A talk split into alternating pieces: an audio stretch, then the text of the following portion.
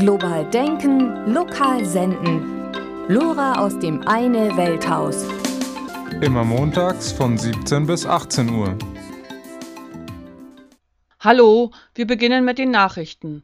Rattenplage in ägyptischem Armenviertel. Etwa 400.000 Menschen in Kairo leben davon, Müll einzusammeln und zu verwerten. Die christlich-koptischen Zabaleten fütterten mit dem organischen Abfall die Schweine und verkauften die gemästeten Tiere, bis die Regierung im Mai entschied, alle Schweine schlachten zu lassen, angeblich um die Verbreitung der Schweinegrippe zu unterbinden. Weder der Widerspruch der Experten, die diese Maßnahme für überflüssig hielten, noch Warnungen vor den sozialen Folgen für eine der ärmsten Bevölkerungsgruppen konnten die Massenschlachtung verhindern Weniger als drei Monate später haben sich alle damals geäußerten Befürchtungen bestätigt. Die von der Regierung gezahlte Entschädigung entsprach nur einem Bruchteil des Werts der Tiere, die Dauereinnahmen kann sie ohnehin nicht ersetzen. Viele Zabaleten können es sich nun nicht mehr leisten, ihre Kinder zur Schule zu schicken.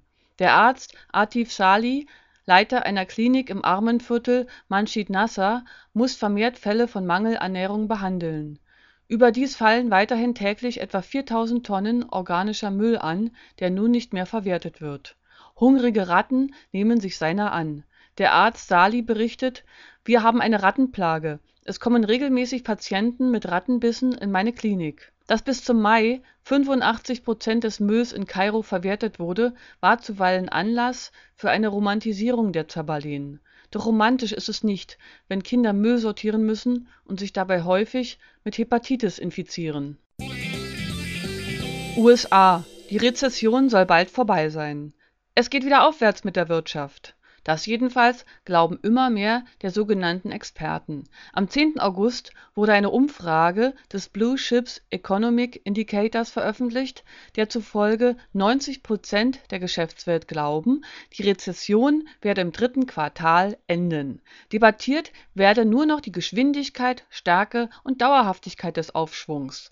Die Banken machen Milliardengewinne, die Aktienkurse steigen, Analysten und Investoren sind optimistisch genau wie vor der Krise. Argentinien: Jährlich 500.000 illegale Abtreibungen. Die Aufklärungskampagne Schwangerschaftsabbruch – mehr Information, weniger Risiko nimmt mit der Einrichtung einer telefonischen Beratungshotline ihre Arbeit auf. Nach Angaben der InitiatorInnen gibt es jährlich 500.000 illegale Schwangerschaftsabbrüche in Argentinien Ziel der Kampagne ist das Bereitstellen von Informationen über die Möglichkeit des medikamentösen Schwangerschaftsabbruchs mittels der Abtreibungspillen Mifepristin und Misoprostol, die ausschließlich vom Arzt verabreicht werden dürfen. Diese Tabletten machen einen chirurgischen Eingriff unnötig und können in den ersten neun Wochen der Schwangerschaft angewendet werden. Die niederländische Nichtregierungsorganisation Women on Waves Foundation begann mit der Aufklärungsarbeit über die beiden Abtreibungstabletten die Organisation nimmt seit 2004 Abtreibungen in internationalen Gewässern vor. Sowohl den schwangeren Frauen als auch den ausführenden ÄrztInnen drohen in Argentinien eine Strafe von bis zu 15 Jahren Haft die Aufklärungskampagne beruft sich auf das Recht der Informationsfreiheit. Aus diesem Grund werden weder ein Abbruch empfohlen noch Entscheidungen für die Frauen getroffen, sondern lediglich Informationen über eine Abtreibungsmethode zur Verfügung gestellt, welche die Weltgesundheitsorganisation WHO als sicher einstuft. In Argentinien sind ca. 60 Prozent aller Schwangerschaften ungewollt Jährlich werden 68.000 Frauen wegen Komplikationen nach chirurgischen Schwangerschaftsabbrüchen in öffentliche Krankenhäuser eingewiesen. Jedes Jahr sterben ca. 100 Frauen an den Folgen illegaler Abtreibungen. SPD Die vier hessischen Rebellen Immer dubioser wird die Geschichte um die vier hessischen SPD-Rebellen, die 2008 Andrea Ypsilanti mit ihren Gewissensentscheidungen gegen Rot-Rot-Grün so unsanft zu Fall brachten. In einem Buch enthüllte jetzt ein Redakteur der Frankfurter Allgemeinen Sonntagszeitung das Ausmaß der hinterhältigen Intrige. Jürgen Walter wollte angeblich selbst Minister werden und Ypsilanti stürzen, indem er sie zunächst selbst zu einer Koalition mit der Linken ermunterte Gegen ihn wurde von der Schiedskommission des SPD-Bezirks Hessen-Süd am 11. August auch für die nächsten zwei Jahre ein Funktionsverbot in der Partei ausgesprochen. Eine neue Partei, wie spekuliert wurde, wollen die vier intriganten Aufrechten jedoch nicht gründen. Uruguay unterstützt Boliviens Bemühungen um Legalisierung der Coca-Pflanze Uruguays Präsident Vázquez unterstützt die Bemühungen Boliviens vor den Vereinten Nationen, international die Entkriminalisierung der Coca-Pflanze zu erreichen. Die Coca-Pflanze soll aus der internationalen Liste der Suchtstoffe gestrichen werden. 1961 war die Pflanze auf diese Liste gesetzt worden und ist dort neben anderen Substanzen wie etwa Kokain und Heroin aufgeführt der Internationale Suchtstoffkontrollrat der Vereinten Nationen (INCB) behandelt die Coca-Pflanze seither wie ein Betäubungsmittel. Für Anbau und Handel gelten daher strengste Auflagen. Bolivien hatte bei der INCB Widerspruch eingelegt, um eine erneute Verhandlung des Themas zu erreichen. Dabei wurde argumentiert dass die Coca-Pflanze für die indigene Bevölkerung eine vielseitige Nutzpflanze mit jahrtausendealter Tradition sei und erst durch die chemische Weiterverarbeitung zur Droge werde. Während des Staatsbesuchs des bolivianischen Präsidenten Morales in Uruguay am 13. Juli sprach Präsident Vázquez dem bolivianischen Präsidenten seine Unterstützung bei diesem Vorhaben aus. Uruguay unterstützt die Initiative Boliviens das von der Internationalen Suchtstoffkommission CND erlassene Verbot, Coca-Blätter zu kauen, abzuschaffen.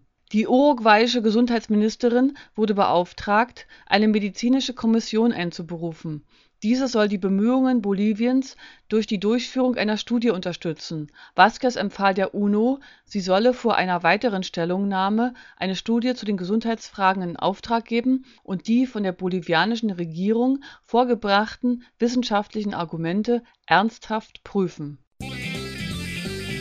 Frankreich: Krawall im Vorort Zwei Nächte lang kämpften Jugendliche im Pariser Vorort Bagnolet mit der Polizei und zündeten Autos an, nachdem ein 18-Jähriger bei einem Polizeieinsatz am 9. August ums Leben gekommen war. Der offiziellen Darstellung zufolge war der Jugendliche mit seinem Motorrad gegen eine Metallbarriere gefahren.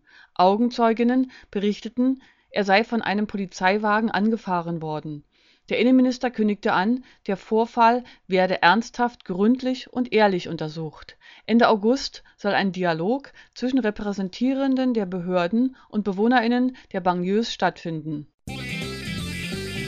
Ecuador: Regierung will brachliegende Landwirtschaftsflächen enteignen. Die Regierung von Ecuador wird ab dem Jahr 2010 mit der Enteignung von nicht genutzten landwirtschaftlichen Flächen beginnen dieser Prozess soll binnen zwei Jahren abgeschlossen werden. Ziel der Maßnahme ist die Umverteilung nicht genutzter landwirtschaftlicher Anbauflächen, erklärte der Minister für Landwirtschaft und Viehzucht. Ein aus dem Landwirtschaftsministerium, dem Umweltministerium und dem Ministerium für Angelegenheiten der indigenen Völker zu bildendes Komitee soll binnen sechs Monaten die Eigentumssituation von Agrarflächen im Land untersuchen, um bei der Enteignung entsprechend vorzugehen der Minister unterstrich, dass mit Enteignung keine Konfiszierung gemeint sei. Diesbezüglich erklärte er, dass es für die Flächen eine gerechte Entschädigung geben werde, die aus dem Staatshaushalt finanziert werden soll. Vorgesehen ist, dass die derzeit ungenutzten landwirtschaftlichen Flächen zukünftig bestellt werden, um dadurch eine ausreichende Versorgung der Bevölkerung mit Nahrungsmitteln garantieren zu können der Minister erklärte, die Regierung betrachte Land nicht als Handelsware, sondern als Produktionsmittel. Die Maßnahme bedeute das Ende des bisher herrschenden Status quo. Letzte Meldung. Die Brüste der deutschen Politikerinnen. Wird nun Hans Christian Ströbele sein bestes Stück vorzeigen? Vermutlich nicht. Er gewinnt ja sowieso, obwohl seine Gegenkandidatin Vera Lengsfeld mit ihrem Wahlplakat nun auch international für Aufsehen sorgt. Erstaunlicherweise denken viele Menschen, es gehe um Sex, wenn behauptet wird, wir haben mehr zu bieten. Lengsfeld aber hat recht, wenn sie sagt, Sexismus, das ist lächerlich Denn nicht dem Liebhaber, dem Säugling im Wähler wird hier die Brust dargeboten, die Mutterbrust nämlich. Nicht ein erotisches Abenteuer wird versprochen, sondern die sorglose Geborgenheit des friedlichen, gedankenlosen Nuckelns, das sättigt und schläfrig macht. Sehr aufschlussreich in diesem Kontext ist die Ode des Bildpoeten Franz Josef Wagner an Merkel als Mama Deutschland. Aber auch die Merkel gewidmete Webseite Mutter der Nation mit der aufmunternden Parole Mama schafft das. Das Erfolgsrezept stammt übrigens von McDonald's. Schauen Sie sich das brüsteartige M von McDonald's nochmal genau an. Weil Geborgenheit in unsicheren Zeiten besonders wichtig ist, konnte McDonald's von der Krise sogar profitieren. Selbst in Berlin-Kreuzberg gibt es nun eine Filiale